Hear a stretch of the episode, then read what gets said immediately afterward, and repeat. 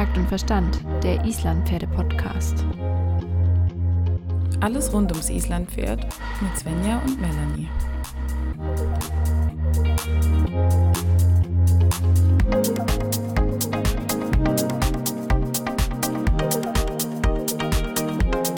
Melanie, es geht endlich weiter.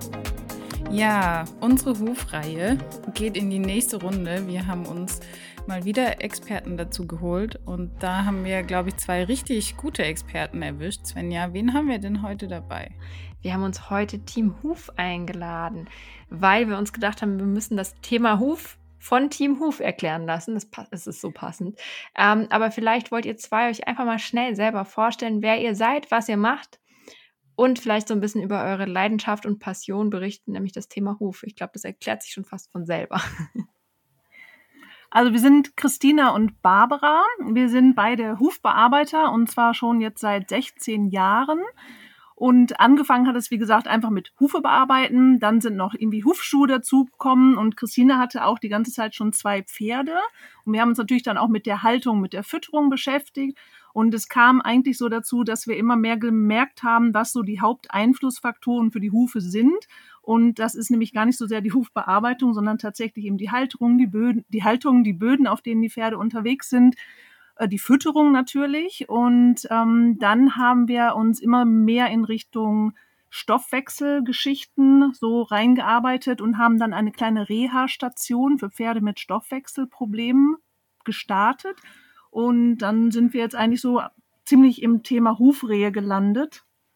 Genau, und ähm, machen dazu halt auch ein paar Kurse oder Vorträge und haben jetzt ähm, seit letztem Jahr auch ein ziemlich cooles Projekt, weil wir ein paar wilde Ponys aufgenommen haben, halt mit Hufrehe. Die wohnen jetzt bei uns auf der Reha-Station und da konnten wir halt wirklich nochmal äh, live und in Farbe quasi beobachten, was Haltung, Untergrund und Fütterung für einen Einfluss auf die Hufgesundheit oder auch insgesamt Pferdegesundheit haben weil die eben wild sind und da können wir eben nicht über die Hufbearbeitung helfen, sondern das machen die halt komplett allein. Das ist ja wahnsinnig spannend. Die sind komplett roh und genau. haben Hufrehe. Ja, die sind halt im äh, Naturschutzgebiet ähm, geboren und haben halt dann, äh, irgendwann haben sie gesagt, okay, es können nicht immer mehr Fohlen kommen, haben dann die Hengste kastriert. Und ähm, dann fing das im Prinzip an, dass äh, quasi Stress fehlte und die Pferde immer dicker geworden sind und die dann letztendlich alle eine Hufrehe hatten und dann das Veterinäramt eingeschaltet wurde und die Pferde im Prinzip da wegkommen mussten. Und dann hat uns eine Kundin dazu und sagt, könnt ihr nicht ein oder zwei mit auf die Reha-Station nehmen? Und ja, wenn man dann vor so einer Ponyherde steht und sich entscheiden muss, welche man mitnimmt und welche nicht, das fiel uns dann doch ein bisschen schwer. Und dann haben wir erst uns vier ausgesucht und mittlerweile haben wir acht hier und die sind halt genau komplett roh. Ähm, die sind äh, schon mittlerweile zum Teil so, dass man sie anfassen kann. Der eine oder andere kann auch ein Halfter mal anziehen, aber es gibt auch immer noch welche, die halt wirklich sich gar nicht im Prinzip anfassen lassen, aber halt so ihr Leben hier leben können in der Herde und durch halt äh, Haltung äh, die Böden und auch die optimierte Fütterung eben äh, ja, die Hufe halt selber im Griff behalten. Das ist extrem spannend. Ich finde ja Wildpferde unheimlich faszinierend. Ähm, ja, ich meine, man lernt, ich glaube, von diesen Tieren unheimlich viel, auch über sich selbst. ja. ähm, und wie, wie kam das denn dazu? Wann habt ihr gemerkt, dass die Hufe sich verändern oder wie, dass sie quasi dasselbe übernehmen, sich die Hufe ja, zu bearbeiten? Also ganz ehrlich, war das ja schon unser Plan. Wir hatten ja vorher schon Wildpferde in verschiedenen Regionen in der Welt mal beobachtet und haben festgestellt, wenn da wirklich gut Bedingungen herrschen, dann haben die Hufe, da kann man sich wirklich nur die Finger nachlecken. Also die kann man so schön gar nicht bearbeiten und die laufen vor allem auch so toll. Und dann haben wir uns natürlich da schon mal so ein bisschen umgeguckt, wie sind die Bedingungen und vielleicht können wir das in der Haltung bei uns zu Hause ein bisschen nachahmen und dann haben wir irgendwann gesagt, eigentlich fehlt uns jetzt nur noch die, ja, die wilde Pferdeherde.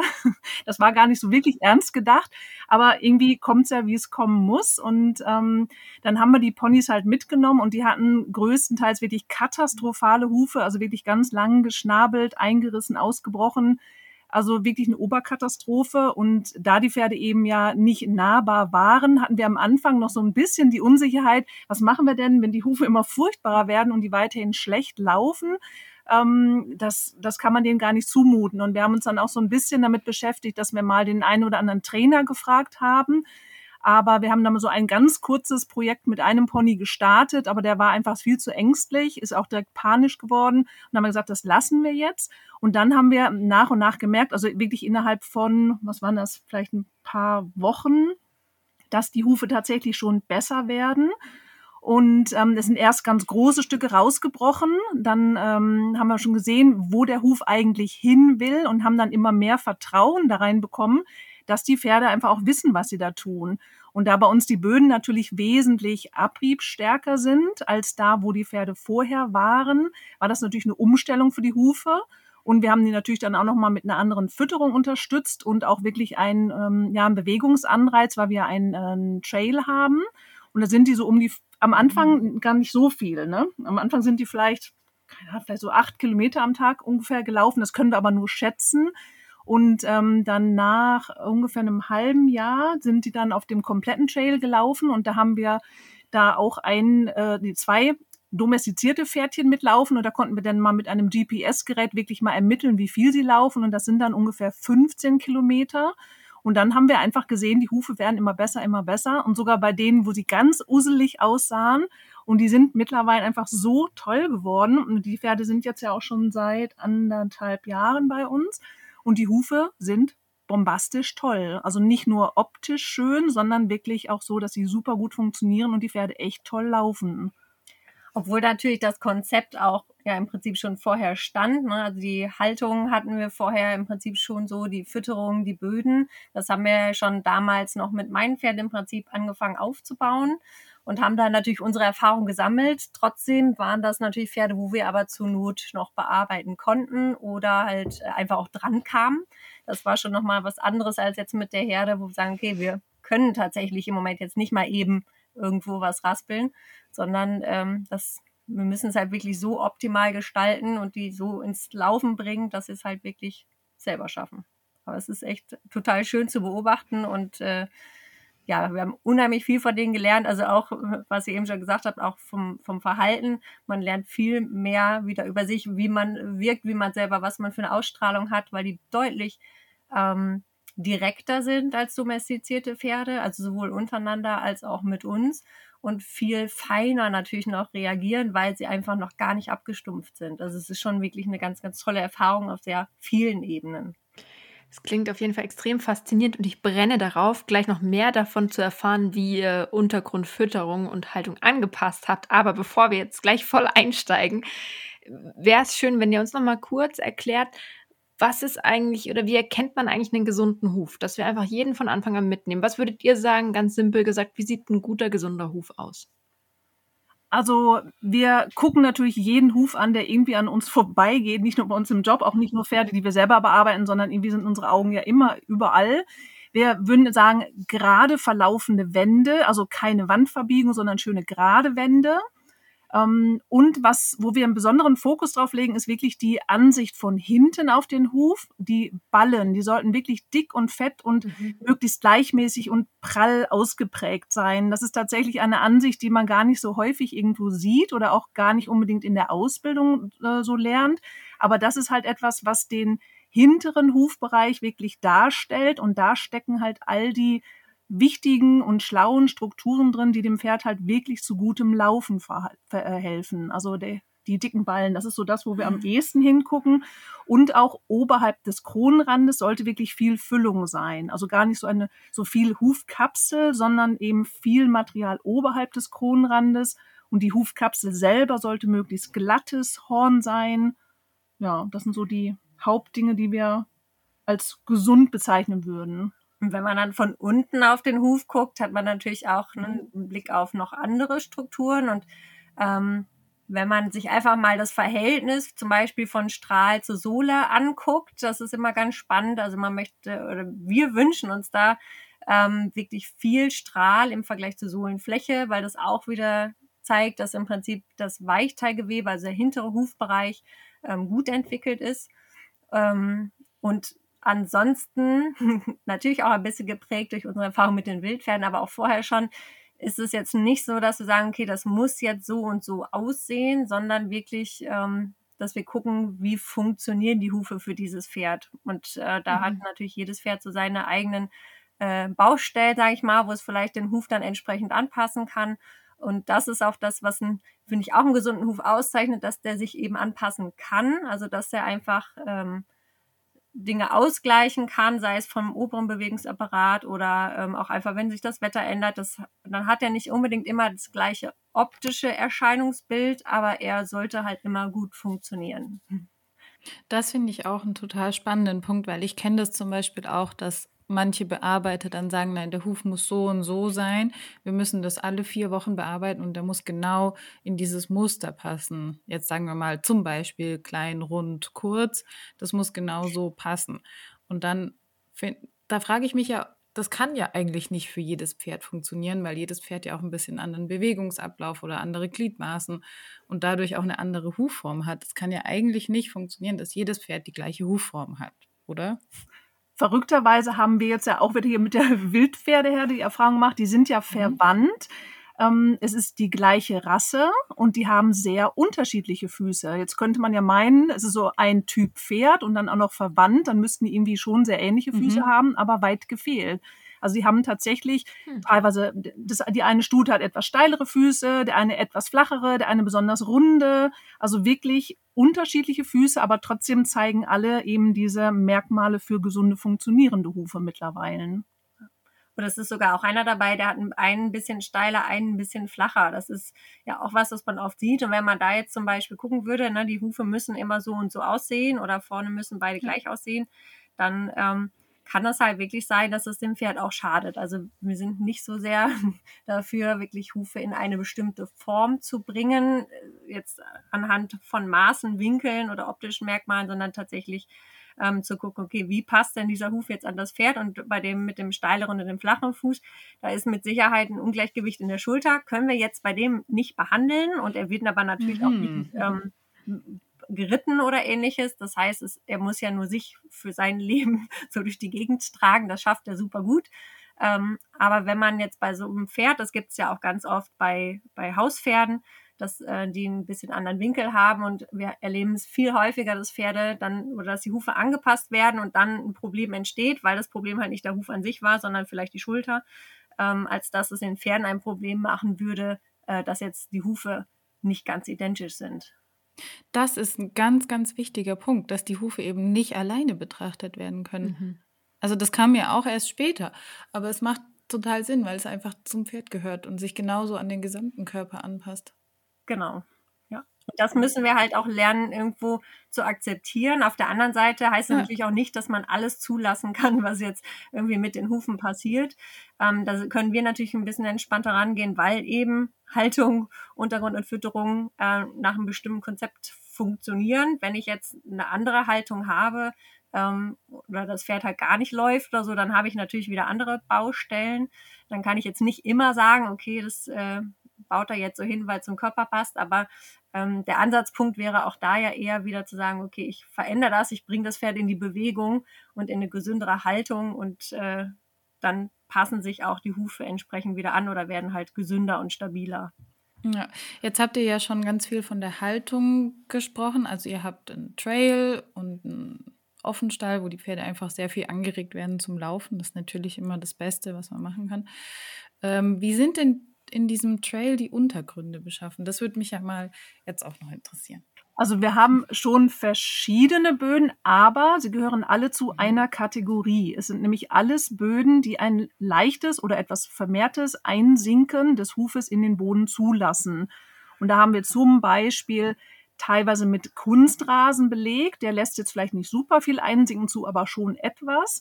Das haben wir insbesondere dort genommen, wo wir halt vermeiden wollen, dass sich dort einfach der Matsch durchsetzt. Denn Offenstall heißt mhm. uns nicht, die Pferde stehen nur in der Mocke. ganz, ganz wichtig. Ja. Ähm, dann haben wir, was so unser absoluter Lieblingsboden ist, Kieselsteine, kleine Kieselsteine von mhm. zwei bis fünf Millimeter Durchmesser und die liegen so ungefähr ja, so knapp zehn Zentimeter tief. Da haben wir vorwiegend halt eher so Wege angelegt, damit wir nicht allzu viel Material davon ähm, aufbringen mussten. Und das ist ein Boden, der wirklich die Hufgesundheit extrem fördert, weil er ein super gutes Fundament gibt und die Pferde lieben den auch, also sowohl zum drauflaufen als auch mal zum drauf wälzen. Und er bringt halt einfach die Hufgesundheit gut voran, denn die Pferde können beim Fußen in, mit der Zehe in den Boden rein rotieren während der Bewegung und dadurch können sie sich die Zehe gleich ein bisschen selber zurechtschmirgeln und sie brauchen nicht so viel Muskelkraft, um den nächsten Schritt zu machen. Also das ist wirklich so der super duper Hufförderungsboden. Das ist ja eigentlich das, was man gar nicht denkt. Weil man denkt ja, okay, wenn du ein Barhubpferd hast, dann machst du den Boden so glatt wie möglich, damit sie keine, keine Steinchen oder keine, keinen Druck oder irgendwas auf die Sohle bekommen. Genau. Also es ist auch das, was die meisten, wenn die bei uns im Hufkurs waren oder so, also vorher sammeln mhm. immer alle die Steine vom Paddock und wenn sie bei uns waren, dann schmeißen sie alle die Steine wieder auf den Paddock.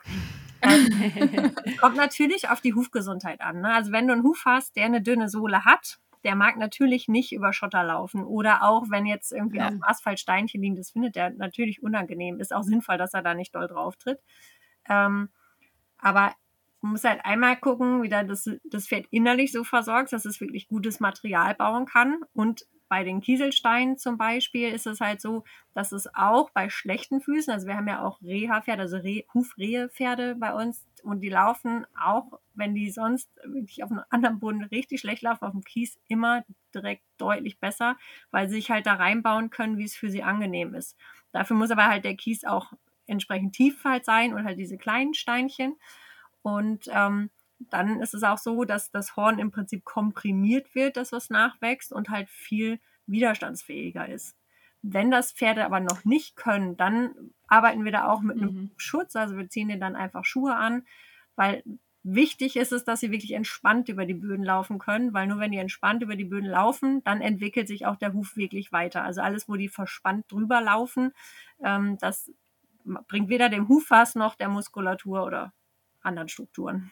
Jetzt habt ihr gerade schon das nächste Thema so ein bisschen angesprochen und das ist gerade bei uns bei den Islandpferden noch ein heiß diskutiertes Thema, die Fütterung. Ich glaube, dass unsere Islandpferde immer noch ein bisschen den Wildpferden ähnlich sind, ähnlicher vielleicht als andere Rassen. Ähm, mich würde es jetzt mal interessieren, wie füttert ihr eure Wildpferde? Jetzt hoffe ich, an die großen Geheimnisse zu kommen und hier, was bekommen die denn? Es ist total einfach und überhaupt nicht irgendwie ein Geheimnis, sondern es ist wirklich, ähm, also grundsätzlich, wir haben das Grundfutter das Heu. Ähm, das glücklicherweise haben wir auch seit ein paar Jahren die Möglichkeit, da so ein bisschen mitzumischen in der Ernte, weil wir haben ja halt Huffrehe, kranke Pferde. Das heißt, der Zuckergehalt ist sehr wichtig für das mhm. Heu. Und wir machen entsprechend ja. jedes Jahr von jeder Fläche ähm, eine Heuanalyse, um zu gucken, was ist da drin. Ähm, also an mhm. Zucker, mhm. aber auch an anderen Nährstoffen. Dann ergänzen wir quasi das Heu mit einem dazu angemischten Mineralfutter und das ist, glaube ich, einer der wichtigsten Faktoren, der oft übersehen wird, dass ja das Grundfutter und das Mineralfutter zusammen ein, optimale, ein optimales Futter ergeben müssen. Also es bringt halt nichts, irgendwie ein Mineralfutter zu haben, wo alles drin ist oder, und dann irgendwie ein Heu, wo aber nur einzelne Sachen drin sind, sondern du musst halt, halt aufeinander abstimmen, im besten Fall. Ähm, und unsere Pferde, die wilden Ponys essen auch unheimlich viel Holz und also wir haben Totholzhaufen bei uns, wo sie halt viel rumknabbern. Ähm, die kommen halt eigentlich nicht auf die Wiese. Also hm. in den letzten Jahren fast gar kein Pferd bei uns, weil wir halt immer diese eher anfälligen Pferde haben.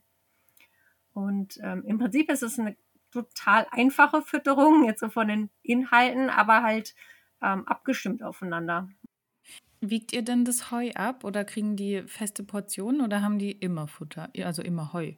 Also im Prinzip könnte man fast sagen, sie haben immer Futter, aber wir wiegen es tatsächlich ab. Also wir schätzen ja. das Gewicht der Pferde, wenn wir domestizierte Reha-Pferde bekommen, dann wiegen wir die. Wir haben dazu eigentlich auch eine Pferdewaage, damit wir einfach zum einen unser Auge schulen und wirklich eine sehr abgestimmte Ration anbieten können.